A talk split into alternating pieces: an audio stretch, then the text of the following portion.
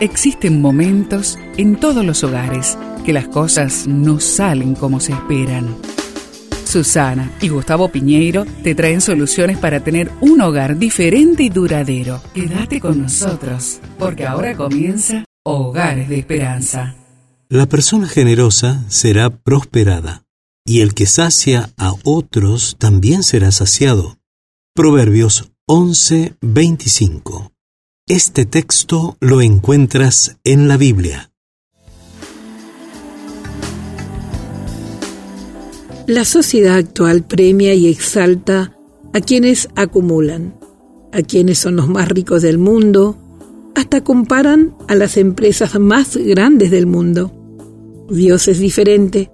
Él no anda vigilando quién tiene más, sino qué hacemos y cómo usamos lo que tenemos.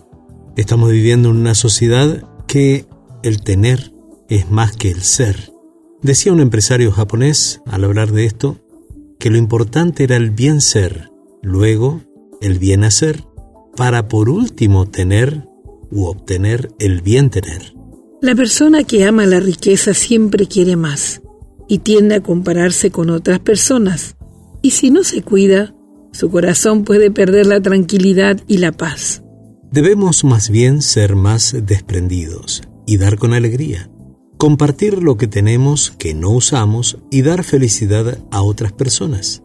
Jesús dejó su trono celestial y vino a compartir su gloria con nosotros. Somos desprendidos cuando aprendemos que nada traemos a este mundo y nada nos llevaremos.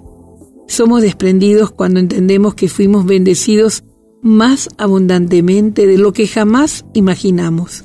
Sería interesante que ahí en la familia hagan una lista de las cosas que hay en la casa y que no se utilizan o tienes más de lo que necesitas. Es muy interesante bendecir a los demás.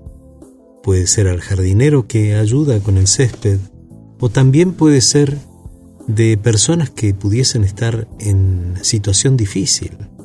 La persona generosa justamente será prosperada. Te invito a orar. Amado Dios, ayúdanos a entender el propósito de bendecir a los demás. Danos un espíritu de desprendimiento. Dame la gracia de compartir con alegría con los menos afortunados.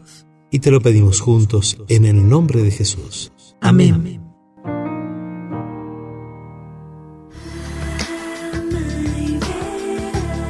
Esperamos que el tema de hoy, junto a Susana y Gustavo Piñeiro, haya traído la esperanza a tu vida.